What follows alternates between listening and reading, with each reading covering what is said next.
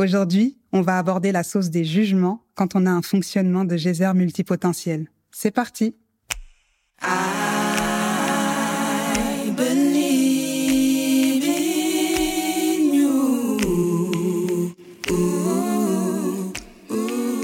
Je suis Kadidia, maman de trois enfants, artiste-interprète, membre du groupe Acapella, et à travers ce podcast, j'enfile ma casquette d'accompagnante pour éclairer celles et ceux parmi vous qui débordaient tellement d'idées à ne plus savoir par où commencer en allant à la découverte de votre fonctionnement et de votre zone d'excellence pour mener une vie pro qui enfin vous ressemble. Aujourd'hui, on va explorer un sujet qui touche de nombreux geysers, le jugement concernant cette façon de fonctionner jugée d'instable. Vous savez les fameuses phrases comme euh, t'as encore changé de taf, t'es trop dispersé, tu vas jamais au bout de tes projets. De toute façon, on comprend jamais rien à ce que tu fais. Vous vous reconnaissez? Bah c'est exactement de ça dont il s'agit. D'ailleurs, si vous souhaitez aller un peu plus loin dans ces sujets, pensez à vous abonner à la newsletter dans la description du podcast parce que j'y partagerai des sujets encore plus personnalisés. Avoir un fonctionnement de geyser, ça peut réellement être une force quand on comprend et qu'on met en place des solutions concrètes pour ne pas l'utiliser contre soi, mais plutôt pour soi, et donc par effet de ricochet, comme j'aime bien le dire, en faire bénéficier les autres. Mais quand on n'a déjà pas conscience de notre façon naturelle de fonctionner et qu'on ne sait pas exactement quelles sont nos aspirations, bah c'est tout simplement le mode pilote automatique qui est activé. Et là, il n'y a pas de pilote dans l'avion. Hein. Donc j'espère que tous les passagers font leurs invocations parce que je garantis pas le résultat en tout cas. Ce que je veux dire par là, c'est qu'il y a des sociétés et des environnements qui semblent mieux se prêter à cette façon intuitive d'explorer et de vivre le monde. Je pense notamment aux sociétés africaines et en particulier l'Afrique de l'Ouest que je connais mieux, dans lesquelles on jugera moins une personne de cumuler plusieurs activités et d'en vivre. Au contraire, je pense plutôt que ça aura tendance à inspirer le respect.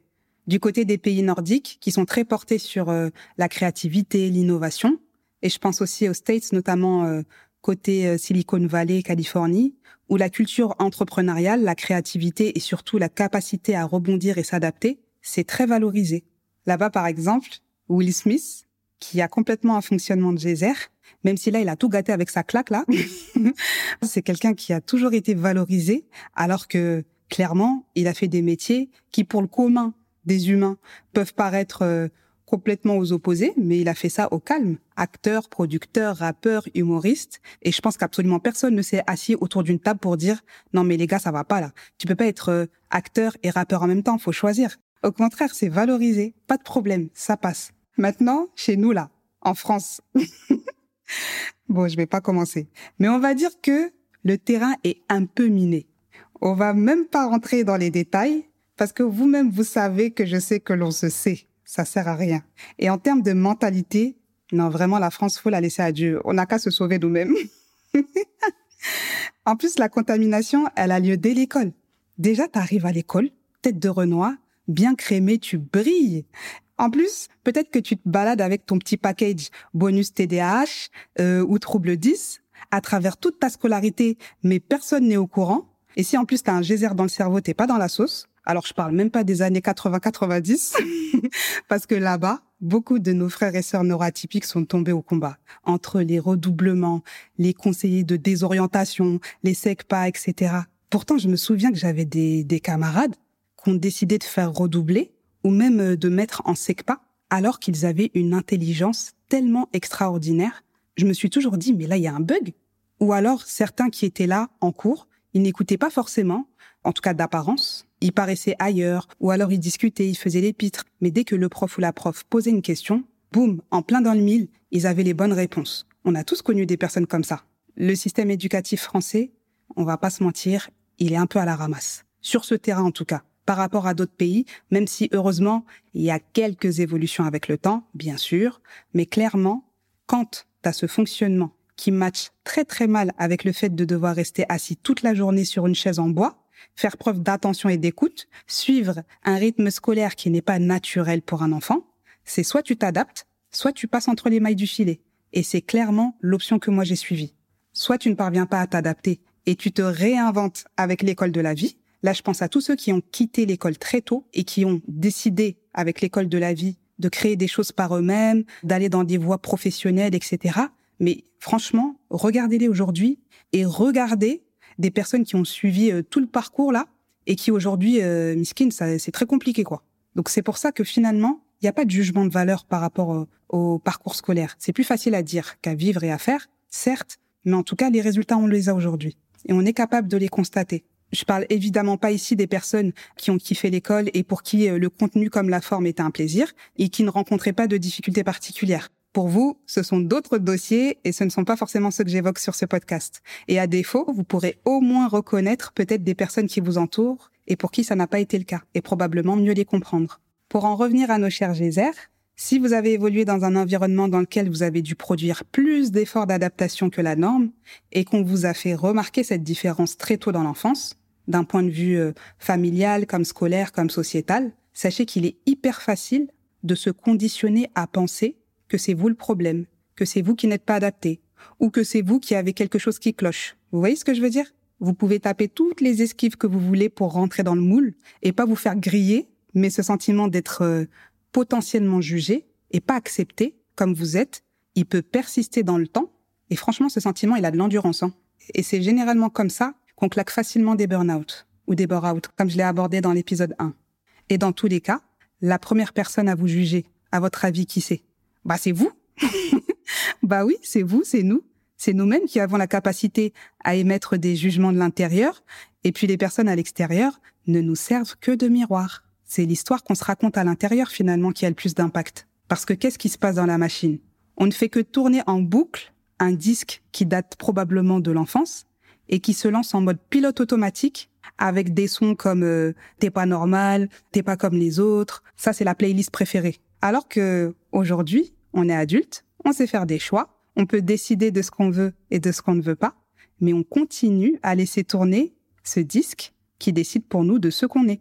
Dans mon cas, à l'école, ce qui m'a le plus fait galérer, c'était les matières scientifiques. Je détestais ça et euh, après, tout ce qui est matière littéraire, etc., j'avais tendance à avoir des résultats euh, très élevés, voire excellents. Mais côté scientifique, c'était catastrophique, voire euh, chaotique. du coup, j'ai fait des choix. Ça veut dire que clairement, quand j'allais dans des cours scientifiques, je mettais un casque virtuel sur mes oreilles. Je faisais genre, j'étais là, mais j'étais archi pas là. Je venais en cours, je savais que j'allais mettre mon casque virtuel. J'ai fait comme ça durant toute ma scolarité. Et j'ai persisté, hein, parce que je suis allée jusqu'à un bac plus 5. Donc je me souviens que même dans mes examens euh, d'école de commerce, il y avait euh, de la finance, etc. Mais jusque là-bas, je misais sur euh, toutes les autres matières, celles qui me plaisaient ou dans lesquelles j'avais des facilités. Et puis les autres, je me cassais même pas la tête. J'étais au ras des pâquerettes. Et à chaque fois, c'est passé. C'est pour ça que je vous parlais de passer entre les mailles du filet. C'est que, à un moment, on n'a pas le choix que de s'adapter et de trouver des stratégies qui vont nous permettre de nous adapter. Pour le coup, moi, ma stratégie, c'était de miser sur euh, mes facilités ou euh, mes matières de kiff. Et puis le reste, moi, mon état d'esprit, il était clair et il n'a pas beaucoup changé aujourd'hui. C'est on n'est pas né pour souffrir.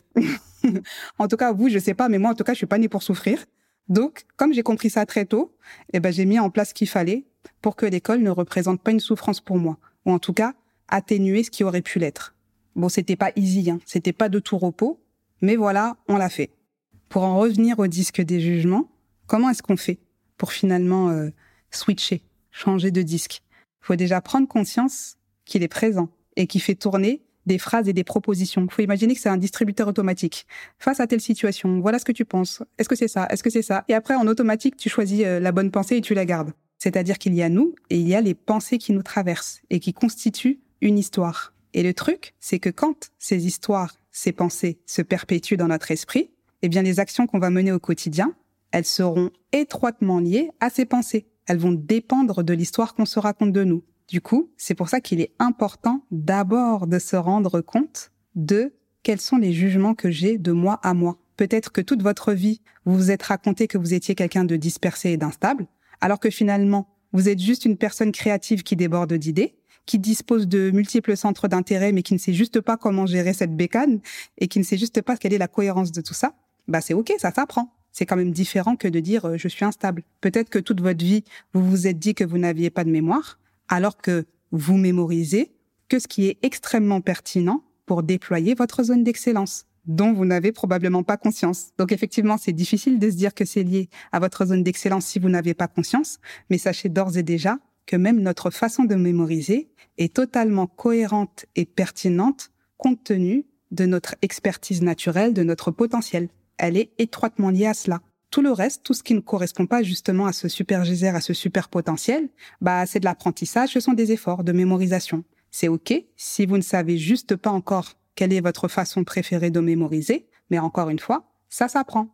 Peut-être que vous vous êtes dit toute votre vie, euh, j'ai trop d'idées, mais ça sert à rien parce que j'arrive même pas à les concrétiser. Vous pourriez aussi vous dire que si ça se trouve, la plupart de vos idées ne doivent pas être concrétisées par vous, mais par des personnes à qui vous pourriez faire bénéficier de votre créativité et dont le kiff, c'est de déployer des idées. C'est OK de ne pas être au four et au moulin. Qui vous dit que toutes les idées qui vous traversent sont forcément faites pour être concrétisées par vous-même? Vous vous êtes déjà posé cette question? Vous voyez, il existe plusieurs façons de se voir, de s'observer, pour s'extraire de pensées d'un disque qui tourne en mode pilote automatique et qui peut avoir tendance à nous nuire plutôt qu'à nous servir. Je sais bien que dit comme ça, ça a l'air facile. Mais au moins vous êtes informé. C'est possible, il y a espoir. Donc testez, expérimentez cette façon de se percevoir sous plusieurs angles. C'est le plus beau conseil que je puisse vous donner aujourd'hui. Et si vous souhaitez aller un peu plus loin et un peu plus vite, pour changer de regard sur vos problématiques et votre fonctionnement. Vous connaissez la maison. Cliquez sur le lien en description pour qu'on puisse se parler de vive voix. C'est ma spécialité pour le coup. Et je vous préviens, si vraiment vous venez à moi, ça va dépoter. voilà. On dirait que c'est la fin. J'espère que cet épisode vous aura plu. Si c'est le cas et que vous souhaitez plus d'épisodes Geyser Podcast, pensez à laisser un avis 5 étoiles sur la plateforme de votre choix. C'est clairement un contenu que j'espère utile pour vous. Pensez aussi à le partager aux personnes que ça pourrait éclairer et on se donne rendez-vous les mercredis. À très vite, Inch'Allah.